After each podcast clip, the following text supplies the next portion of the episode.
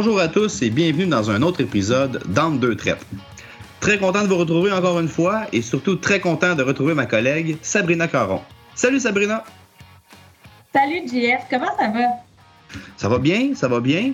Euh, j'ai pris le temps dernièrement de pouvoir, euh, je te dirais, euh, éliminer une source de stress. Ben, c'est sûr, ça reste un stress quand même, mais euh, avec tout ce qui nous jase, les inflations, l'augmentation des taux d'intérêt, puis tout ce qui va nous rentrer dedans, un peu l'impression que la vague qui s'en vient va nous frapper fort. Fait que j'ai quand même pris le temps là, de. J'ai mis mon entreprise dans une situation économique beaucoup plus inflationniste que présentement. Fait que j'essaye de, prévoir le pire, d'anticiper un peu les, les, aléas économiques dans lesquels on va rentrer et qu'on est déjà dedans. Fait que non, euh, je pense que ça, ça, colle bien ce que j'ai fait dernièrement avec notre épisode qu'on va faire aujourd'hui. Euh, j'ai voulu éliminer du stress. C'est ce qu'on appelle de la gestion du risque, Jean-François. Oui, c'est ça, c'est le direct le mot qu'il fallait que je dise. Ben, moi aussi, j'ai fait un peu de gestion de risque. Euh, en, en, accueillant une stagiaire depuis la semaine passée. Donc, elle passe l'été avec nous. Oui, on lui transmet nos connaissances, mais en échange, elle nous transmet son précieux temps de travail. Donc, ça aide à alléger la tâche de tous et chacun. Et surtout, ça nous permet de prendre des vacances pendant qu'elle euh, va pouvoir nous prendre le relais à la ferme. Dans l'épisode d'aujourd'hui, euh, nous allons parler d'un sujet très important. La semaine de la santé mentale a lieu au début du mois de mai. Et ça nous a donné l'idée de regarder cet enjeu-là du point de vue des producteurs laitiers. Ben franchement, Sabrina, je trouve qu'on n'en parle pas assez. C'est comme un peu tabou. On a vécu des années difficiles, c'est vrai pour tout le monde, entre autres à cause de la pandémie et des mesures sanitaires. Puis là, on fait face à l'inflation, comme que je disais justement, puis tous les problèmes qui viennent avec. Tu as vraiment raison, JF. Faut vraiment qu'on en parle davantage parce que c'est rare qu'on va se parler. Dit, je ne vais pas te voir, Jean-François. Hey, toi, ta santé mentale, ça va-tu bien? On se dit, ça va bien. On dit toujours oui par automatisme, mais euh, ça va peut-être pas nécessairement toujours bien. Puis il faut être à l'aise d'en parler, mais peut-être que d'en parler avec des gens spécialisés dans le domaine, on va faire un peu notre part dans cet épisode. Tu parlais de tabou tantôt, mais il faut trouver des moyens pour en parler, pour aider les producteurs à prendre soin de leur bien-être mental. On a invité deux experts à la matière. M. Éric Simard, qui est conseiller coordonnateur pour le Relais, un organisme du Saguenay-Lac-Saint-Jean qui vient en aide aux producteurs laitiers qui ont des besoins de remplacement. Mais tout d'abord, on reçoit Martine Fraser, travailleuse de rang en Mauricie qui provient du réseau Au cœur des familles agricoles, l'ACFA. Merci d'avoir choisi Entre deux traites.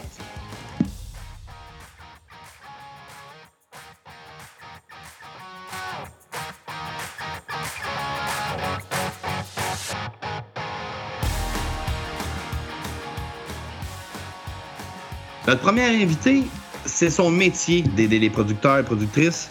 On est vraiment content de l'avoir avec nous aujourd'hui à Entre deux têtes, Madame Martine Fraser, travailleuse de rang. Bonjour Martine et bienvenue Bonjour. à Entre deux traites. Merci, merci pour l'invitation. Ça me fait super plaisir d'être avec vous aujourd'hui. Bonjour Martine, commençons par le commencement. Parle-nous un peu de toi. Qu'est-ce qui t'a amené à te rendre euh, comme travailleuse de rang? Euh, moi, c'était un heureux, un heureux concours de circonstances, en fait. Là.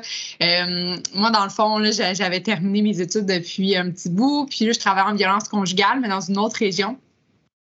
Puis, je voulais revenir dans ma région euh, d'origine, dans ma belle Mauricie. Puis, je savais pas trop dans quoi je voulais me diriger. J'ai toujours eu un très gros amour pour le monde agricole. Mon père a une ferme laitière. Puis, puis ce milieu-là m'a toujours beaucoup interpellée. Là, ben, finalement, de fil en aiguille, je suis tombée là-dessus, sur euh, les fameux travailleurs de rang, euh, via le documentaire La détresse au bout du rang. Puis là, ben, tout de suite, ça a été comme un déclic. Euh, j'ai appelé, puis par encore une fois un heureux concours de circonstances, ben, il y avait un affichage de poste pour ma région. J'en avais pas entendu parler, j'avais même pas vu ça passer. Puis finalement, j'ai réussi à me faufiler là, entre, deux, entre deux autres candidats. Puis j'ai eu j'ai obtenu l'emploi. Puis ben, par la suite, là, voilà, je suis arrivée comme travailleuse de rang en Mauricie. Ton conjoint n'est pas producteur laitier aussi? Aussi, oui. Dans le fond, euh, on s'est rencontrés. Là, c'était pas mon client. C'était pas. euh, je l'ai pas rencontré dans le cadre de mon travail. Mais euh, oui, effectivement, là, euh, ça n'a pas été long que, que je que j'ai rencontré mon conjoint qui a, qui a également une ferme laitière. Donc, euh, ouais. Fait que je suis bien entourée de, producteurs laitiers finalement. Puis, on, on voit que tu es tombé dedans, on voit que tu aimes ça où est-ce que tu es présentement. Euh, tu as voulu aider l'industrie laitière d'une façon vraiment spéciale, d'une façon qui est autre. C'est pourquoi tu as décidé, qu'est-ce qui t'a motivé, outre le documentaire, euh, de devenir travailleuse de rang? Oui, ben en fait, moi, ça, ça- ce travail-là rejoignait vraiment mes deux passions. Donc, on parle euh, de la bébête humaine et de mon amour pour le monde agricole. Et j'avais vraiment envie de sentir que je pouvais m'impliquer d'une façon qui allait faire une différence. Donc, c'est vraiment là, que c'est venu rejoindre euh, tout ce que j'aspirais à être et à devenir à un niveau professionnel. Puis, euh, puis voilà. Martine, parle-nous un peu de ton travail. Une journée typique de travailleuse de rang, ça a l'air de quoi? Ça a l'air de beaucoup de choses. En fait, là, j'ai pas une journée pareille. Des fois, je prends des petites journées plus tranquilles au sens où je fais de la rédaction de notes, où je fais euh, je, je, compile mes statistiques et tout ça. Par d'autres journées, je suis sur la route, donc euh, on fait ce qu'on appelle des runs de lait.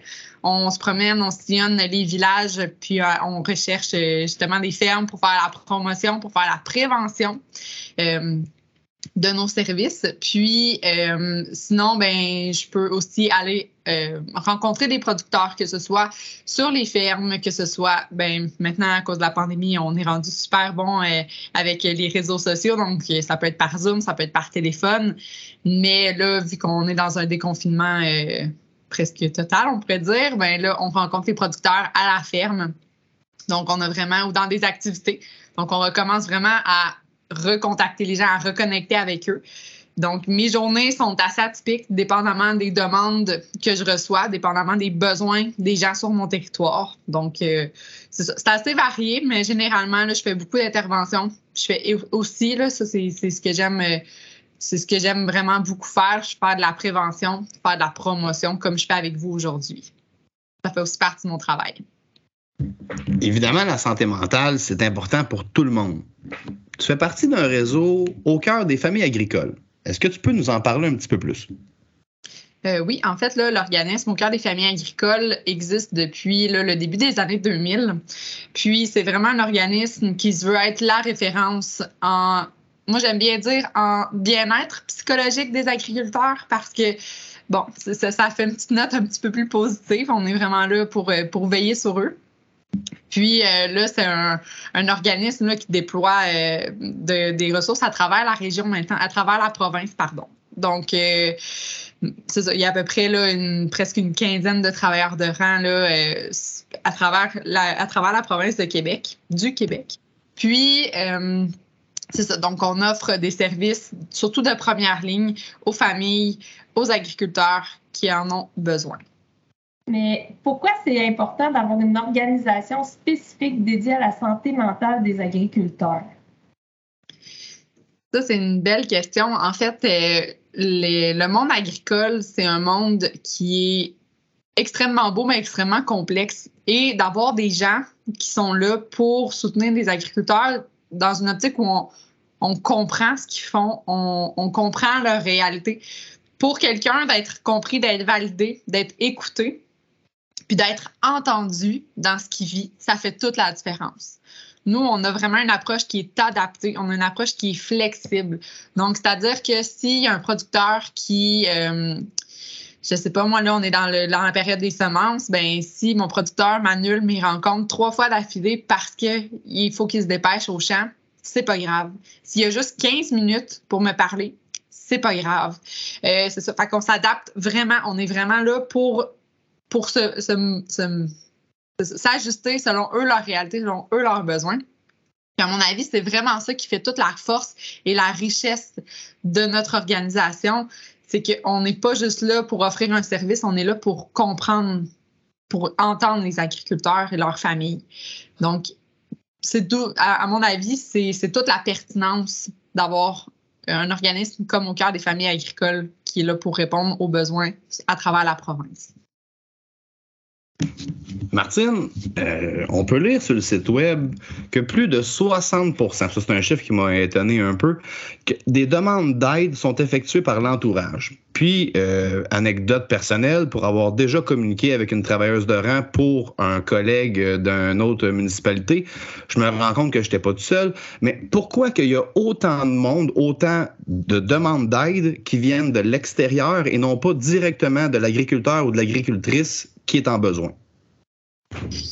Euh, ça aussi, c'est une très bonne question. En fait, j'ai envie de dire, pour être euh, optimiste, que ça, c'est des chiffres qui tendent à, changer avec les années. Donc, ce qu'on peut voir, c'est que plus on fait de la promotion, plus on fait de la prévention, plus on en parle, bien, plus les gens, finalement, ils, ils, se responsabilisent puis ils prennent conscience de leur propre souffrance. Puis ils nous téléphonent par eux-mêmes. Euh, mais sinon, en fait, là, euh, pourquoi ça reste quand même un chiffre qui est haut, c'est qu'on on connaît encore aujourd'hui dans le milieu agricole une espèce de culture où, où demander de l'aide, c'est c'est pas tout à fait là, glamour. On, est, on est loin d'être dans quelque chose de, facile à faire aussi pour certaines personnes. Euh, c'est une culture qui est encore très masculine, qui est malheureusement vieillissante aussi. Donc, euh. Il y a encore des barrières, il y a encore des préjugés, il y a encore des, des stéréotypes qui sont véhiculés qui tendent à changer. Donc, euh, moi, je, mets beaucoup l'emphase là-dessus parce que je, suis une éternelle optimiste. Mais euh, c'est ça. Donc, certaines barrières persistent. Et ça fait en sorte qu'on a de la misère parfois, là, quand on est une personne qui a besoin d'aide, aller en chercher justement. Mais j'ai envie de dire, c'est pour virer un petit peu ça de bord, c'est toute la beauté du monde agricole en général parce que moi, ce que je vois quand il y a quelqu'un qui me réfère un agriculteur ou une agricultrice, c'est une grande solidarité. C'est une grande vigie entre les producteurs, entre les intervenants aussi, ceux, les vétérinaires, les inséminateurs, les représentants, les banquiers. Donc, tout ce beau monde-là garde un œil sur, sur nos agriculteurs, nos agricultrices, puis, euh, puis après ça, ben, ils font le, pas dans la bonne direction en nous appelant pour un peu passer la POC. Fait que moi, j'aime bien voir ça comme, oui, certaines personnes ont de la difficulté à demander de l'aide, mais il y a quand même quelque chose de beau parce que ton voisin ou ton collègue ou ton associé ou ton, ton employé, ben, il veille sur toi puis il va nous référer si jamais ça file pas. C'est quand même probablement difficile de dire je file pas aussi, de, de, de, de, le reconnaître soi-même. Euh, ça serait quoi les signes? Comment on fait pour reconnaître quelqu'un ou soi-même? C'est quand qu'on va pas? C'est quand qu'il faut se dire là, ça va pas, puis il faut demander de l'aide? Ben, moi, j'aime bien dire pourquoi attendre que ça file pas? Ah, pourquoi attendre d'être à un trop haut niveau de souffrance avant de dire ouais peut-être que peut-être que là j'aurais besoin. J'aurais envie de dire des fois moi j'appelle ça un peu vider le bain. Des fois juste vider le bain un petit peu là. Pas obligé de le vider au complet mais un petit peu. Ça, ça évite que finalement ça déborde. Fait moi des fois ce que je dis aux gens c'est t'es pas obligé d'être euh, t'es pas obligé d'être rendu au bout du rouleau à, à plus avoir de plus voir de solutions pour nous appeler appelle-nous avant. Juste jaser, ça fait du bien. Puis des fois, euh, c'est ça. Fait des signes, ça peut être extrêmement variable. Il y a des gens qui, euh, qui vont vivre des situations personnelles, des séparations, des, euh, des conflits d'entreprise aussi. On voit ça souvent, des conflits avec la, relève au niveau des transferts. Ça, ça amène des problématiques qui peuvent amener les gens à, à être déstabilisés d'un point de vue bien-être psychologique. Puis, euh, c'est ça, les problématiques sont vraiment multiples. Quelqu'un qui est en qui est en grande surcharge de travail, quelqu'un qui n'a pas trouvé de main-d'œuvre, quelqu'un qui, euh, mon Dieu, quelqu'un qui vit une grande source de stress parce qu'il y a de la maladie dans son troupeau. Tout ça, ça peut être des signes qui peuvent euh, dire, tu sais, qu'on peut dire au producteur ou à la productrice hum, je vois que tu vis quelque chose de pas facile. Est-ce que tu ressentirais le besoin d'en parler avec quelqu'un qui te comprend? Quelqu'un qui peut te trouver des solutions concrètes puis quelqu'un qui, qui peut réellement te trouver des outils pour, pour toi passer au travers finalement. Donc, une fois qu'on reconnaît les signes chez quelqu'un ou chez soi-même, mais ben, avant, de ce que je comprends, il faudrait, quand ça commence à pas mal aller, mais quand on voit que notre vie va pas aussi bien que quand ça allait bien, mais ben là, on peut réagir tout de suite avant de descendre très au fond du baril. Donc, euh, un coup qu'on reconnaît les signes, on fait quoi? On prend le téléphone, on t'appelle, on de même. Ben, tu sais, quand tu disais, tu sais, signe, tu sais, ça peut être justement, tu sais, quand on se sent un petit peu plus stressé, plus fatigué, qu'on a moins de motivation, tu sais, ça, ça en est des signes. Euh, tout ce, que, ce qui est l'hygiène de vie, tu sais, quand on mange un petit peu moins bien, quand on commence à se à se laisser un petit peu plus aller si ça en fait partie. Puis oui, c'est simple de même. On prend le téléphone, on appelle, euh, on a un numéro là, que, que vous pourrez peut-être euh, donner là, sur euh, le podcast, mais c'est le 450-768-6995. Donc, vous téléphonez là. Puis, après ça, ben, dépendamment où vous vous trouvez au Québec, ben, il y a des gens qui vont pouvoir là, par la suite vous contacter. Puis sinon, ben, on a chacune des travailleuses de rang a une, page Facebook que vous pouvez nous joindre. Puis euh, sinon, adresse courriel euh, sur le différents sites dont l'UPA.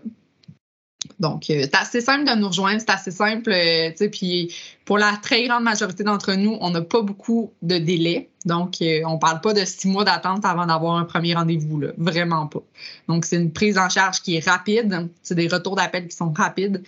Puis, euh, on laisse, on laisse personne euh, dans la craque.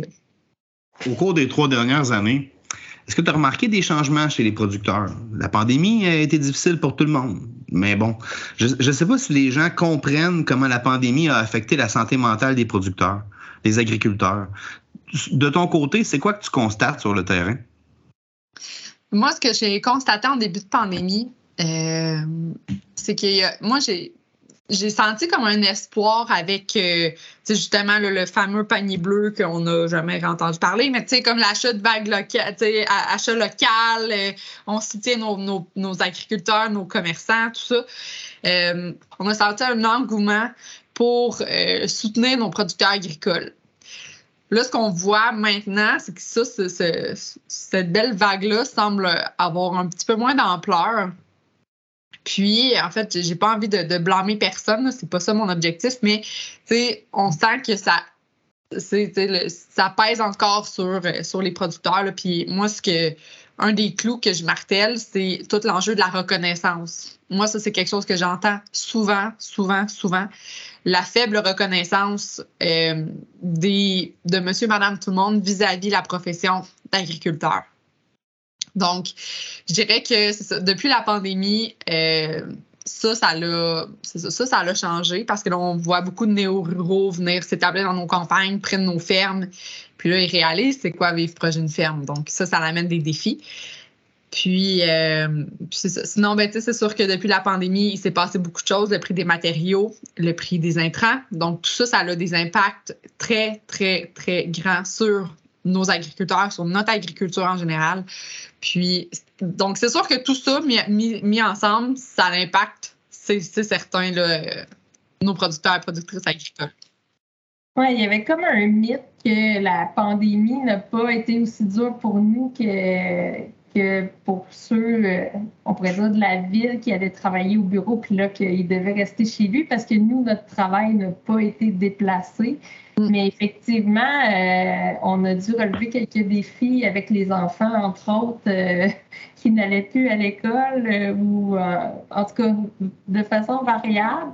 Puis des problèmes aussi de pièces avec les fournisseurs, de prix, comme tu dis, ça a tout.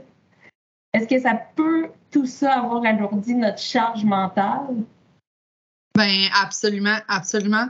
Puis, tu sais, je pense que la, en tout cas, c'est une opinion, là, ça, c'est, je pense que la charge mentale des agriculteurs est de plus en plus alourdie par le nombre de responsabilités qu'on leur remet sur les épaules, au sens où on les on leur demande de produire une nourriture d'une très grande qualité. On leur demande de prendre soin du territoire.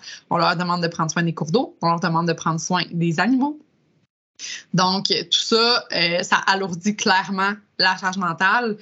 Combiné effectivement à tout ce que tu viens de nommer, euh, oui, c'est sûr que ça a un impact, c'est sûr que ça a une incidence. Puis, encore une fois, je pense que ça, vient euh, démontrer peut-être le clash qu'il y a entre les agriculteurs et monsieur, madame, tout le monde sur c'est quoi c'est quoi la réalité finalement d'un agriculteur? Parce que oui, c'est pas parce que ton travail dans ta cour qu'il n'est pas impacté. Je veux dire, on a connu des épisodes où on a jeté du lait.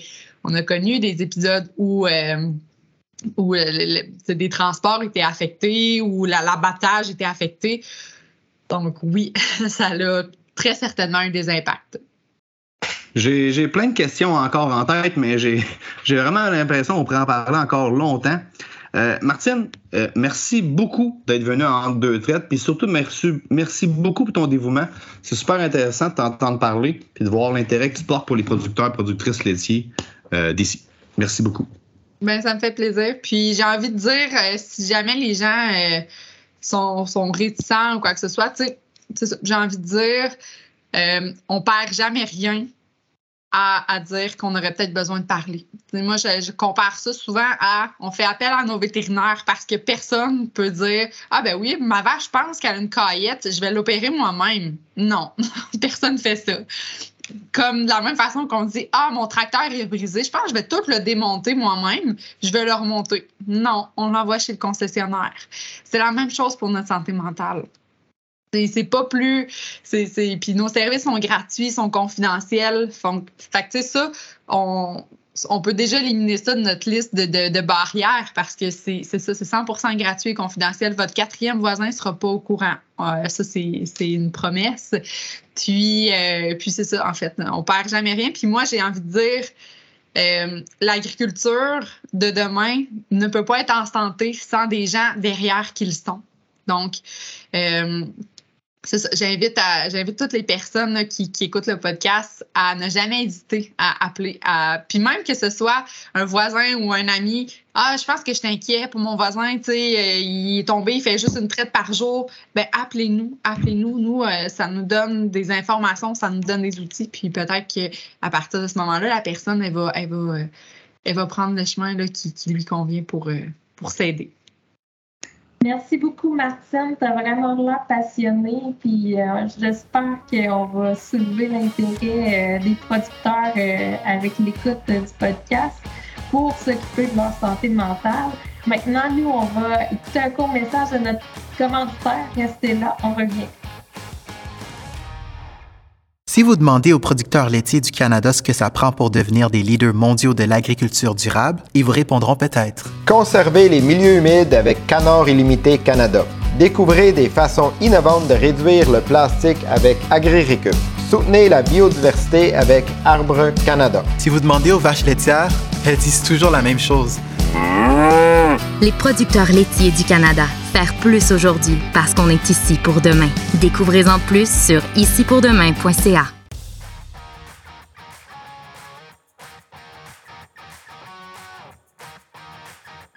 Notre prochain invité s'appelle Éric Simard. Il est coordonnateur conseiller de l'organisme Le Relais, L-A-I-T, pour bien comprendre comment on l'écrit, et pour l'UPA du Saguenay-Lac-Saint-Jean. Éric, bienvenue à Entre deux traites. Merci de l'invitation, ça me fait vraiment plaisir. C'est tout un défi de passer après Martine qui était super intéressante. Je vais essayer d'être, d'être à la hauteur. Allô Eric, merci d'être là. Euh, tout d'abord, parle-nous du relais. Ça fait à peine un an que ça existe. Explique-nous c'est quoi. Ben, le relais, c'est issu d'un besoin euh, plus particulièrement des producteurs laitiers. Vous comprenez que la, la, vie puis le quotidien des, producteurs agricoles en général, euh, c'est assez tough en termes d'intensité puis en termes de, de, besoin de présence, mais euh, euh, mais particulièrement pour les producteurs laitiers. Il faut comprendre qu'une vache, ça donne du lait 365 jours par année, 7 jours sur 7. Fait que quand on parle des traites, là, les premières traites, particulièrement pour celles qui n'ont pas de, de, robot. C'est très, très tôt le matin avec la deuxième traite qui est très tôt le soir. Puis ça, que ce soit le jour de l'an ou Noël ou n'importe quoi, c'est tous les jours. Puis les, les, familles, c'est pas aussi grand que c'était avant pour faire la relève, etc. La relève n'est pas évidente. Donc, c'est un, un peu un appel à l'aide que les producteurs laitiers ont lancé au milieu de au milieu de façon générale, mais qui a été particulièrement bien entendu par l'Union des producteurs agricoles. comment ça fonctionne? Euh, est-ce que c'est une coop? Est-ce qu'il y a des membres? Euh, le, fonctionnement de cet organisme-là? Ben, la, formule, la formule qui a été utilisée, c'est une, formule qui, se voulait pour réunir les, les, producteurs agricoles ensemble dans un but commun, puis qui, pour, pour qu'ils participent aussi au développement. Euh, dans notre cas, c'est une coopérative de solidarité actuellement. Une coopérative de solidarité, ça peut avoir différentes catégories de membres.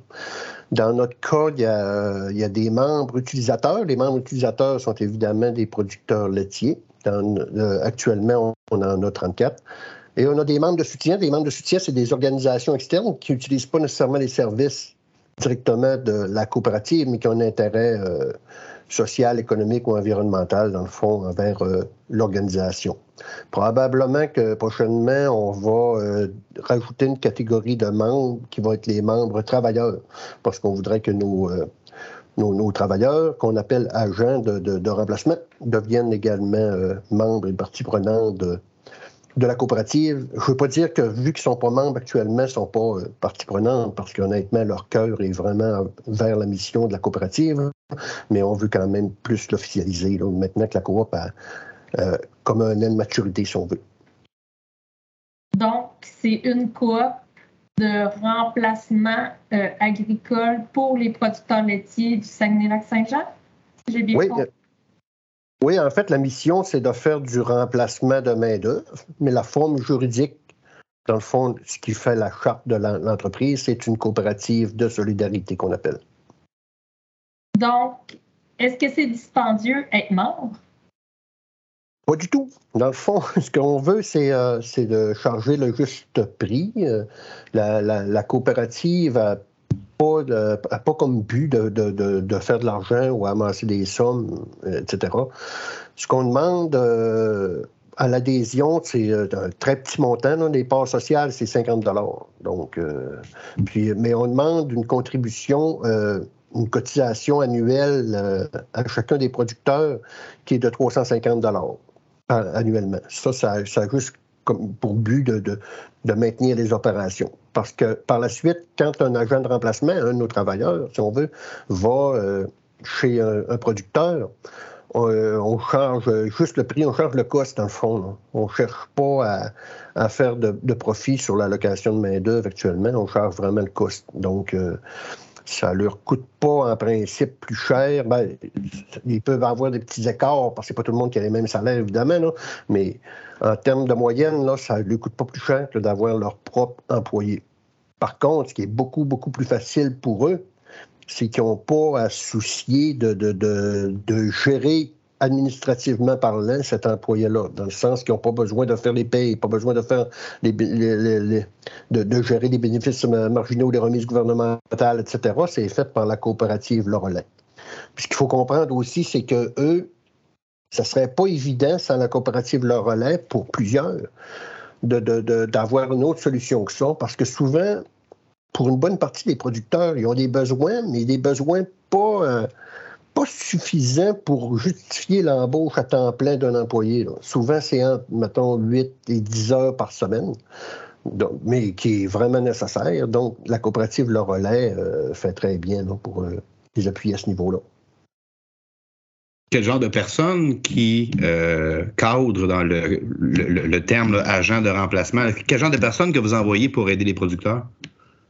Je dirais que les personnes, quand on les embauche, quand on les pose en entrevue, faut pas euh, que, que, que, dans leur valeur, qui est. Euh, puis pas pour, pour, pour décrier, mais ça prend pas des simples ouvriers agricoles. faut qu'il y ait à cœur la mission euh, de la coopérative, qui est d'aider les producteurs. Tout le côté humain là-dedans est très, très important. Donc, oui, c'est des gens qui ont une formation, une expérience dans l'industrie laitière pour la, pour la plupart, mais c'est des gens surtout qui sont préoccupés par le côté humain.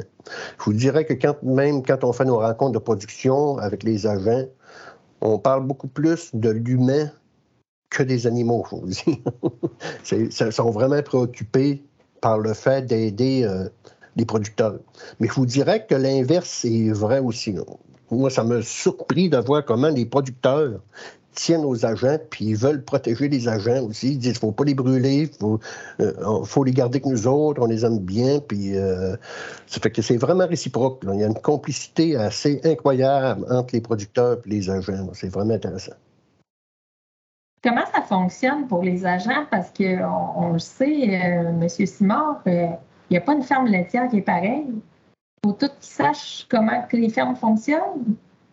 Non, mais euh, c'est ça même qui est intéressant à, quelque part. Oui, c'est une adaptation pour chacun des agents, des fois, quand ils, quand ils changent de ferme, parce que technologiquement ou, ou d'un procédé ou même. Euh, euh, c'est vraiment différent d'une ferme à une autre, mais nos agents s'adaptent très vite parce qu'ils sont habitués à de ferme. Puis je vous dirais qu'à quelque part, c'est quand même un, un plus. Premièrement, nos agents le, profil type de nos agents, c'est parce qu'ils aiment changer d'endroit.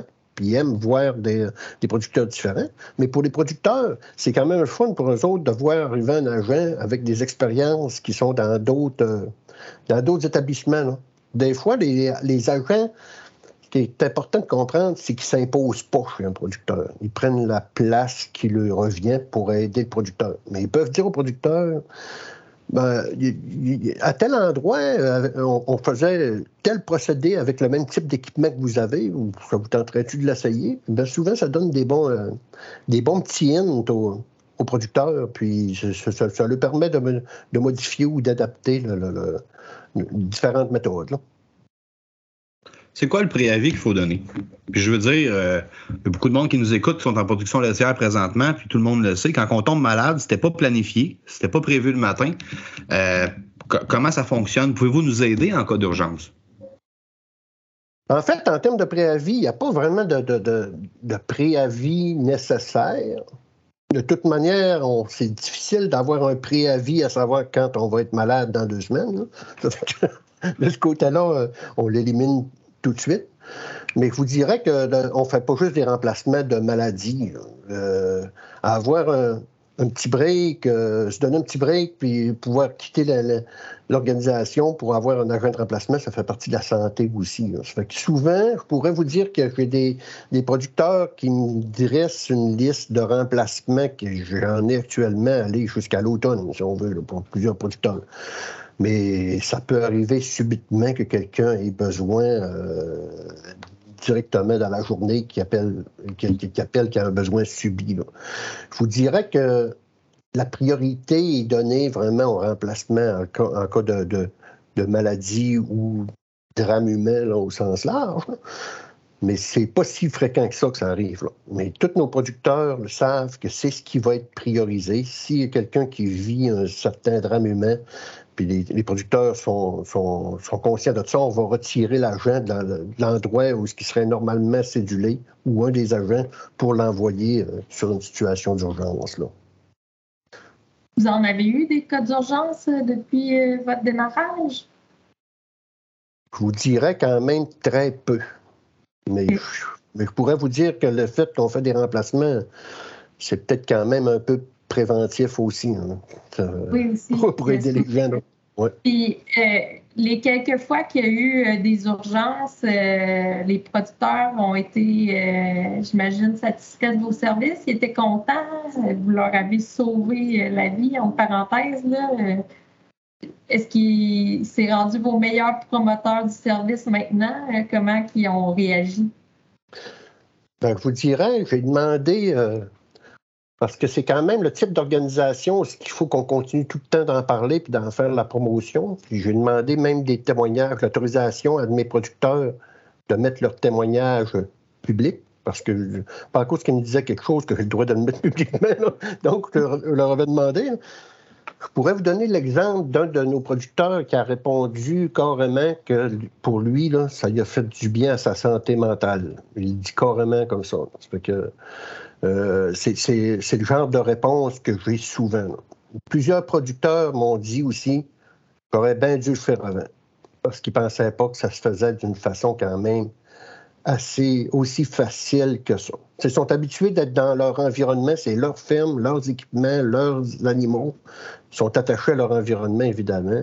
De faire, revenir, intervenir un étranger sur le coup, c'est pas nécessairement facile, il faut qu'ils se persuadent de le faire, mais un coup qu'ils l'ont fait, je vous dirais que je, vous feriez un sondage auprès de nos producteurs, puis ils vous diraient tout, euh, j'aurais dû le faire avant.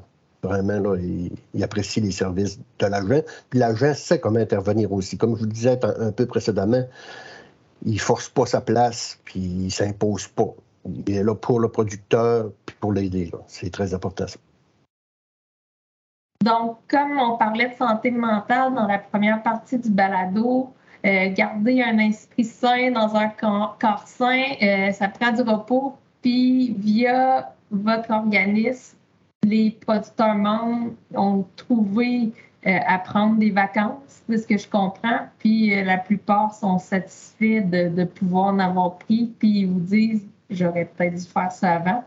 fait que les organismes comme le relais, est-ce qu'on devrait en avoir partout au Québec, selon toi, Éric?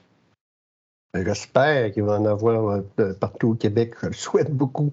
Je pourrais vous dire que de plus en plus, on a des. Euh, j'ai des questions, j'ai des appels, puis j'ai des présentations qui, me sont demandées pour différentes euh, régions du Québec. J'espère qu'il va s'en développer d'autres aussi. Euh, puis euh, entre les régions, qu'on puisse aussi collaborer ensemble, échanger, se parler, se donner des hints sur, nos manières de fonctionner, parce que c'est quand même pas euh, une organisation qui est très courante. Là. Avec le, le petit réseau qu'on peut développer est intéressant à développer parce que actuellement, il n'y a pas assez de coop de remplacement pour faire un réseau des coops de remplacement du Québec. fait le peu qu'il y a actuellement, c'est vraiment intéressant de collaborer ensemble. Puis de toute manière, ce besoin-là est, présent euh, dans toutes les régions du Québec. Hein. Puis il est encore plus actuel, je pense, aujourd'hui, avec la pénurie de main-d'œuvre qui est, qui est partout, mais qui est quand même plus particulière dans l'industrie agricole, qui est vraiment pas évidente. C'est vraiment une solution, à mon avis.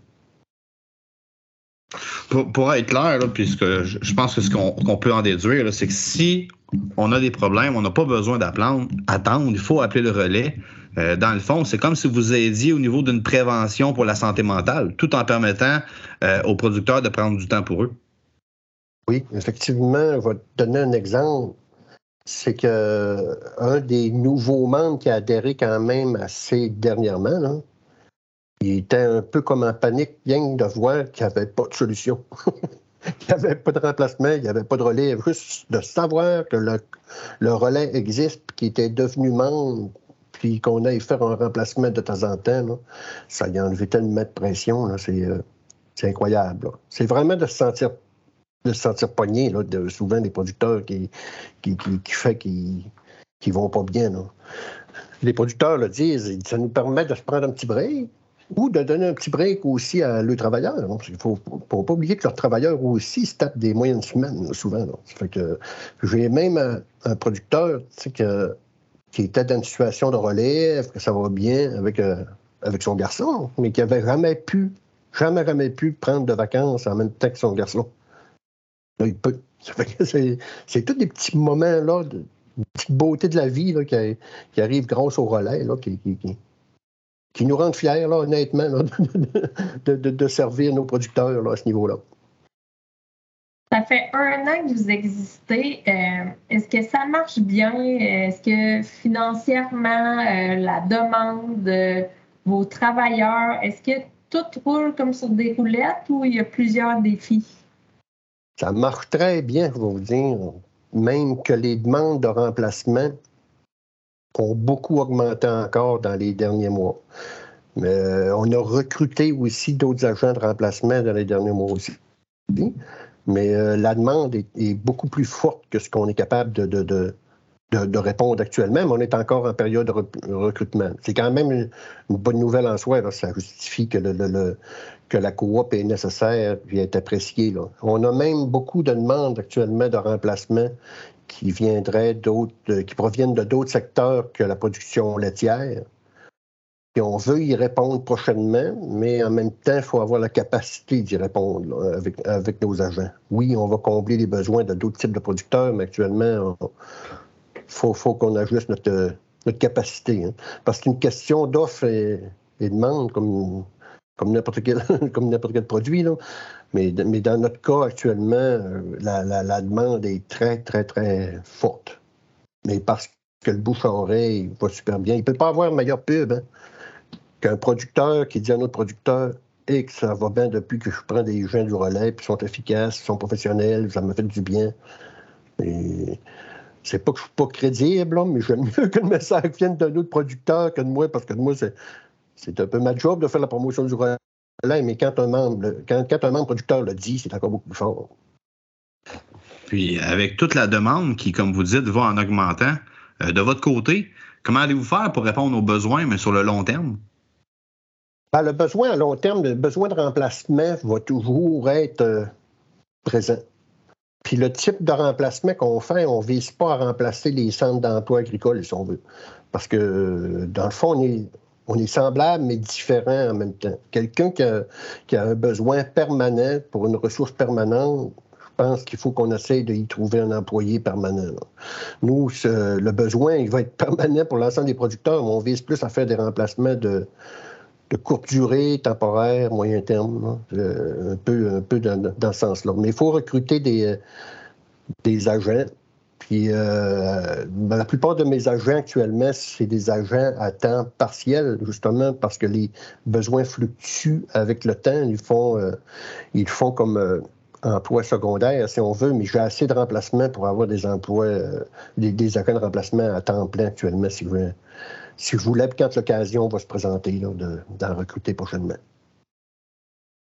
C'est super intéressant. Euh, est-ce qu'il y a un type d'entreprise laitière qui fait plus affaire avec vous que d'autres ou c'est peu importe le type d'entreprise laitière, vous avez de tous les genres, des, producteurs qui font appel au service?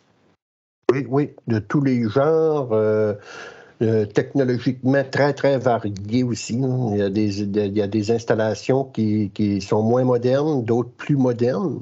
Puis je vous dirais que l'expertise de nos agents s'est développée pour s'adapter un peu avec tous les, les types euh, d'organisations. C'est sûr que les plus grands producteurs laitiers apprécient que le relais existe. Puis souvent, il y en a qui sont membres du relais, mais pour appuyer la cause, si on veut, puis qui n'ont pas nécessairement besoin des services parce qu'ils ont, euh, ont, des employés euh, permanents et des plus grosses équipes. Mais euh, je vous dirais que c'est surtout les, petites et moyennes fermes laitières qui, utilisent les services la coop Le Relais actuellement. Merci, M. Simard. Merci d'avoir pris le temps de venir nous voir en deux traites. Merci, M. Eric. Ben, c'est moi qui vous remercie. Euh, puis ça, me fera plaisir de, de venir vous parler quand on aura des, développements. Merci. Ouais, ben Eric, on se souhaite, je crois, et pour le mieux de tout le monde, le maximum de coopératives de remplacement, puis ce, partout au Québec. Ça va être vraiment le mieux pour tout le monde.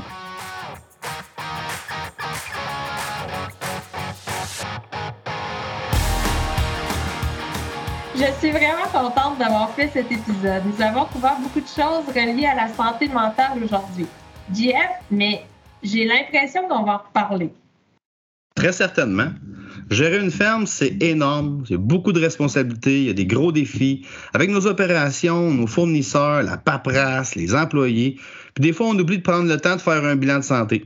Mais c'est tellement important, effectivement. La bonne nouvelle, c'est qu'il existe des ressources qui sont à notre disposition et je trouve que nos invités aujourd'hui offraient une belle complémentarité dans le genre d'aide qu'ils offrent aux producteurs laitiers. Je sais qu'il y a aussi la halte dans le coin de Victoriaville qui couvre une partie du centre du Québec euh, qui, qui, a un modèle semblable au relais. Euh, il y a une coop aussi en Beauce. Est-ce qu'il y en a d'autres ou est-ce qu'il y en aurait d'autres? Euh, est-ce que tu penses que le relais va faire des petits, Jean-François? Moi, je pense que oui. Je pense que l'intérêt pour la santé mentale de tous, incluant les producteurs agricoles, est toujours de plus en plus d'actualité. Puis on va, euh, avec le temps, j'en suis convaincu, rencontrer et trouver les personnes qui sont intéressées à s'occuper de ces causes-là puis euh, oui, euh, il y a sûrement des petits qui vont, euh, qui vont naître de tout ça, j'en suis convaincu et optimiste.